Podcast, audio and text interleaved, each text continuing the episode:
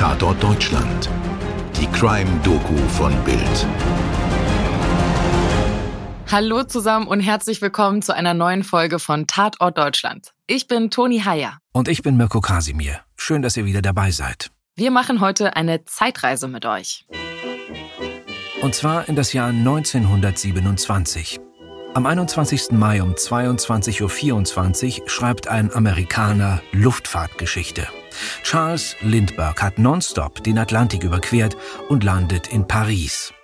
Er ist 33 Stunden zuvor auf dem Flugplatz von Long Island in New York gestartet. Lindbergh gerät in Eisregenzonen, die er überwinden muss. Zeitweise kämpft er mit starker Übermüdung. Um das Gewicht seiner Maschine möglichst niedrig zu halten, verzichtet er auf ein Funkgerät und einen Sextanten. Stattdessen fliegt er nur mit einer Armbanduhr, Karten und einem Kompass. Und an diesem historischen Abend schließlich weist die Beleuchtung des Eiffelturms ihm die letzte Wegstrecke. Und Charles Lindbergh landet in Paris. Er kassiert ein Preisgeld von 25.000 Dollar. Sein Triumph hilft den USA aus einer Schockstarre. Man könnte auch sagen, er verdrängt ein Trauma aus den Schlagzeilen. Denn nur wenige Tage vorher hat ein unfassbarer Massenmord das Land erschüttert. Und eigentlich ist es viel zu früh, um das grauenhafte Blutbad zu vergessen, das sich am 18. Mai in Bath zugetragen hat. Bath ist bis heute ein provinzielles Städtchen anderthalb Autostunden nordwestlich von Detroit im US-Bundesstaat Michigan. Um 8.45 Uhr an diesem Mittwoch im Frühjahr donnert eine Explosion über den Ort. Sie hat ihren Ursprung auf der Farm der Familie Kehoe am Ortsrand. Zum Gehöft gehören 185 Hektar Land. Über die Feldwege rattern an diesem Morgen Rettungskräfte von Polizei und Feuerwehr zu dem Hof, der weit sichtbar in Flammen steht. Noch während die Einsatzkräfte und Nachbarn der Kios versuchen, das Feuer unter Kontrolle zu bringen, erschüttert eine weitere Explosion die Kleinstadt. Diesmal hat es die Grundschule getroffen. Die ersten Helfer, die es vom Hof der Keyhost zur Elementary School von Bath geschafft haben, sind entsetzt vom Bild, das sich ihnen bietet. Vom nördlichen Teil des Gebäudes sind nur noch rauchende Trümmer übrig. Augenzeugen berichten später so. Ein Haufen Kinder zwischen fünf und sechs Jahren war unter den Trümmern des Daches verschüttet worden. Einige hatten ihre Arme herausgestreckt, andere nur ihre Beine. Nur wenige konnten ihre Köpfe befreien. Vor lauter Schmutz, Gips und Blut konnten wir niemanden erkennen. Wir gruben mit bloßen Händen nach den Kindern. Einige konnten wir retten. Eltern irrten in der Ruine umher und suchten ihre Kinder. Einige fanden sie auf dem Schulhof, wo sich Überlebende versammelt hatten. Andere fanden nur noch die Leichen ihrer Kinder. Bernice Sterling, die Lehrerin der ersten Klasse, beschrieb die Explosion gegenüber einem Reporter als schreckliches Erdbeben. Es sah aus, als würde der Boden mehrere Zentimeter in die Luft springen. Nach dem ersten Schock war ich für einen Moment wie blind. Was ich dann sah, schien, als wäre die Luft angefüllt mit Kindern, fliegenden Tischen und Büchern. Die Kinder wurden hoch in die Luft geschleudert. Einige wurden aus dem Gebäude katapultiert. Auf dem Schulgelände herrscht blankes Chaos. Überall wuseln Helfer und verzweifelte Angehörige rum. Unter ihnen ist auch Andrew Kehoe, der Besitzer des Hofes, der kurz zuvor in Flammen aufgegangen ist. Wo kommt der denn jetzt her? Will er helfen? Warum ist er nicht auf seiner Farm? Es ist jetzt etwa 9.15 Uhr. Und es wird klar, dass hier kein Unglück passiert ist. Nicht eine technische Panne oder Naturkatastrophe hat gleichzeitig den Hof und die Grundschule ereilt, sondern die Tat eines Wahnsinnigen. Als Farmer Kehoe auf dem Schulgelände den Direktor Emery Huick trifft, richtet er sein Gewehr auf das eigene Auto und drückt ab. Das Geschoss trifft eine Bombe, die im Fahrzeug deponiert ist. Die Explosion, die dritte an diesem Mittwochmorgen, verursacht ein weiteres Blutbad. Splitter und Eisenfragmente töten Kehoe selbst, den Schuldirektor Huick, den Postboten von Bath, dessen Schwiegervater und einen Schüler. Okay, sorry. Moment. Ich glaube, wir müssen hier einmal kurz sacken lassen. Wir befinden uns in der US-amerikanischen Provinz im Jahr 1927. Morgens ab Viertel vor neun hat hier etwas stattgefunden, das wir eigentlich erst viele Jahrzehnte später in der Häufigkeit und der Dramatik, so wie hier, kennenlernen werden. Ich meine, hier gab es zwei schwere Sprengstoffanschläge auf einen Hof und ein öffentliches Gebäude. Und dann noch ein Selbstmordattentat mit einem extra dafür präparierten Auto. Ja, Toni, wirklich ein absolutes Albtraum-Szenario. Sowas gab es später bei Anschlägen von Al-Qaida oder dem IS oder so. Aber in Bath, Michigan, ein Kaff mit 3000 Einwohnern? Und das auch noch Ende der 1920er Jahre? Also, was muss da vorher passiert sein? Und was hat es mit dem Farmbesitzer auf sich, der da gerade sich selbst und den Schuldirektor in die Luft gejagt hat? Andrew Philip Kehoe wird am 1. Februar 1872 in Tecumseh, Michigan, in einer Großfamilie mit 13 Kindern geboren. Sein Vater Philip ist Farmer, seine Mutter Mary starb, als er noch klein war. Überhaupt gibt es schon sehr früh viel Drama in Andrews Leben. Oh ja, zum Beispiel sein Vater, der heiratet wieder, aber mit seiner Stiefmutter versteht er sich überhaupt gar nicht. Als er 14 Jahre alt ist, wird er Zeuge eines Feuerdramas im Haus. Seine Stiefmutter Frances entzündet den Ofen und verursacht dabei eine Explosion. Andrew will sie mit Wasser löschen. Aber dass das keine gute Idee ist, Öl in Flammen, das verschlimmert alles nur. Frances erliegt ihren schweren Verbrennungen wenig später. Die Ursache der Explosion des Ofens bleibt ungeklärt. Aber Jahre später wird man fragen, ob Andrew hier in mörderischer Absicht seine Finger im Spiel hatte. Muss ich kurz zwischenhaken. Mhm ist natürlich jetzt wirklich reine Spekulation. Und nur weil er später so ein Attentat verübt hat, tja, weiß ich nicht, ob man dem da jetzt unterstellen muss, dass zu dem Zeitpunkt auch schon äh, töten wollte oder gemordet hat. Ja, das klar, aber das ist natürlich in so einer Kleinstadt immer schön Klatsch und Tratsch. Klatsch und Tratsch. Okay, tun wir es unter Klatsch und Tratsch ab.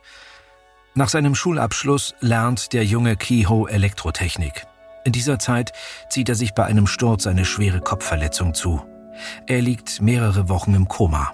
In seiner Studienzeit lernt Kehoe auch seine spätere Frau kennen, Alan Agnes Price, Spitzname Nellie.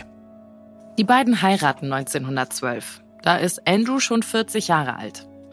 1919 beziehen sie die große Farm am Rande von Bath, die ihnen Nellies Onkel überlässt. Dafür zahlen sie 6000 Dollar in Bar. Die restlichen 6000 Dollar schulden sie dem Onkel weiterhin. 12.000 Dollar insgesamt also. Das entspricht heute einem Wert von mehr als 300.000 Euro. Damals ein Vermögen. Die Kehoes hatten also spät geheiratet und blieben kinderlos. Dennoch galten sie in der Gemeinde als anständige Leute, auch wenn Andrew einigen Nachbarn wohl ziemlich schurlich vorkam. Er machte sich bei der Farmarbeit nicht gern schmutzig und wechselte deshalb auch öfter die Kleidung. Und was bei mir durchaus Sympathien weckt. Andrew versucht ständig, sich die Feldarbeit mit irgendwelchen selbst erfundenen Maschinen leichter zu machen. Nur, dass er darin offenbar nicht so talentiert ist. Scheitert ein Kniff, lässt er das betreffende Feld wohl einfach brach liegen. Das berichtet zumindest ein Nachbar über Andrews Versuch, gleich zwei Mähmaschinen hinter seinen Traktor zu kuppeln. Im Nachhinein gibt es auch sehr beunruhigende Eindrücke von Andrew Kehoe. So soll er ein Pferd, das ihm nicht gehorchte, totgeprügelt haben. Bei Meinungsverschiedenheiten, auch mit seiner Frau Nellie, war Andrew schnell ungehalten und ruppig. Aber trotz allem war Andrew in der Gemeinde geachtet und engagiert sich schließlich in der Kommunalpolitik. Wir finden ihn in den Originalquellen mal als Kassenwart der Schulküche, mal als Vorsitzenden des Schulkomitees. Nehmen wir einfach mal an, dass er heute zum Schulausschuss des Kommunalparlaments gehören würde. Fest steht, man schätzt ihn in dieser Funktion, weil er als sparsam gilt. Nur, dass der Mann langsam abdreht, als noch ein Schicksalsschlag dazukommt. Seine Frau Nelly erkrankt an Tuberkulose, die damals noch als unheilbar gilt. Außerdem rechnet sich sein Hof nicht. Oder ehrlicher gesagt, seine Art, den Hof zu führen, steuert das Paar in die Pleite. Nellys Onkel stellt fest, dass die Keyhoes mit ihren Darlehensraten in Verzug kommen. Aber Andrew sucht die Schuld nicht bei sich. Er behauptet, zu hohe Gemeindesteuern trieben ihn in den Ruin. Also schlägt er ständig vor, der Schule das Geld zu kürzen, die Klassen zu verkleinern, die Schulkantine sparsamer zu betreiben.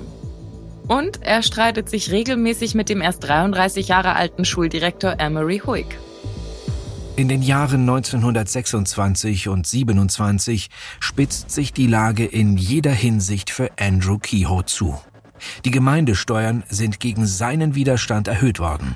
Auf Betreiben des Onkels kündigt die Bank das Darlehen für die Farm. Der Gesundheitszustand seiner lungenkranken Frau Nelly verschlechtert sich und bei der Abstimmung über einen weiteren kommunalen Posten verliert er. Boah, hier hat sich der perfekte Sturm zusammengebraut. Ich fasse das mal kurz zusammen für uns. Andrew Kehoe ist schlau, technisch begabt und als Elektriker ausgebildet. Er ist kreativ, aufbrausend und rechthaberisch. Und er glaubt, dass alle anderen an allem schuld sind. Also der verschwenderische Schuldirektor, die verfressenen Kinder in der Mensa, die Gemeinderäte, die ihm die Steuern erhöht haben. Genau. Der Mann will Rache. Und das Vorhaben ist groß. Und die Gelegenheit günstig. Denn als guter Handwerker erhält er den Auftrag, Instandhaltungsarbeiten am Schulgebäude zu erledigen. Kehoe hat wochenlang ungestört Zugang. Und da er Farmer ist, gelten auch seine vielen Bestellungen der Sprengstoffe Pyrotol und Dynamit als unverdächtig. Denn damit räumen damals viele Bauern Bäume aus dem Weg. Ab Mitte 1926 beginnt er damit, insgesamt mehr als eine Tonne Pyrotol zu kaufen. Später erwirbt er in einem Sportgeschäft auch noch zwei Kisten Dynamit. Außerdem klaut er offenbar auch beträchtliche Mengen an einer Brückenbaustelle. Welche wahnsinnigen Ausmaße seine Vorbereitungen angenommen haben, das zeigt sich erst am verhängnisvollen 18. Mai 1927. Zunächst tötet er seine Frau Nellie, die gerade erst aus dem Krankenhaus wieder zurück nach Hause gekommen ist. Wie genau er sie umbringt, bleibt unklar. Ihre Leiche kann später nur noch in verkohlten Fragmenten geborgen werden. Er lässt sie auf der Farm zurück und fährt mit seinem Auto los. Die Ladefläche des Pickup ist über und über mit Sprengstoff beladen. Darauf hat er noch extra Metallteile gelegt, damit sie als tödliche Geschosse umherfliegen. Er zündet seine mit Sprengstoff und Brandbeschleunigern präparierte Farm an und fährt zum westlichen Ortsrand von Bath und wartet ab denn er hat zwei Zeitzünder an der Schule angebracht. Dafür hat sich der gelernte Elektriker eine Konstruktion mit Weckern ausgedacht. Gegen 8.45 Uhr löst der Zünder im Nordteil der Schule wie geplant eine gigantische Explosion aus. Der Schaden ist katastrophal. 38 Grundschulkinder und sechs Erwachsene kommen ums Leben. 58 weitere Menschen werden zum Teil schwer verletzt. Die Szenen, die sich an diesem Vormittag auf dem Schulgelände abspielen, sind dramatisch, verzweifelt und herzzerreißend. Feuerwehrleute, Nachbarn, Ärzte und Krankenschwestern geben ihr Bestes. Überall suchen Eltern nach ihren Kindern. Ein Vater, der schon die Leichen zweier seiner Kinder gefunden hatte, findet schließlich das dritte, ebenfalls erschlagen von Steinen und Balken des Gebäudes. Viele Eltern nehmen die Leichen ihrer Kinder mit nach Hause. Bei den Bergungsarbeiten zeigt sich im Südflügel, dass Kehoe dort eine zweite Explosion geplant hatte. Im Keller liegen weitere 230 Kilo Sprengstoff. Zum Glück hat hier die Zündung versagt. Die Bewohner von Bath, die Menschen im Bundesstaat Michigan, das ganze Land, alle fragen sich, warum Andrew Kehoe so viele Menschen getötet hat. Wann er auf die irrsinnige Idee kam, die Schule in die Luft zu jagen. Weshalb er den Verstand verlor Kehoe selbst und seine Frau können nicht mehr befragt werden. Beide sind tot. Aber Nachbarn erinnern sich jetzt, dass ihnen der schräge Tüftler von nebenan schon länger noch verrückter vorkam als zuvor. Einem lieh Kehoe ein Pferd und forderte es nicht zurück. Er bewirtschaftete die Felder nicht mehr. Sein Nachbar McMullen war deshalb davon überzeugt, dass Kehoe seinen Selbstmord plante, unternahm aber nichts. Das Land weint mit den Opfern und Angehörigen. Für eine gewisse Zeit wird der Sprengstoff Pyrotol verboten. Am 22. August, drei Monate nach dem Bombenanschlag, stirbt die Viertklässlerin Beatrice Gibbs nach einer Hüftoperation. Ihr Tod ist der 45. und letzte, der direkt auf die Katastrophe der Bath School zurückzuführen war. Aber die USA vergessen schnell. Das Geschehen in Bath war einfach zu schrecklich. Aber zum Glück bietet Charles Lindbergh mit seinem Non-Stop-Flug über den Atlantik eine Ablenkung. Ab dem 21. Mai bestimmt er die Schlagzeilen. Aber schon bald wird der Superstar selber im Zentrum eines bösen Kriminalfalls stehen.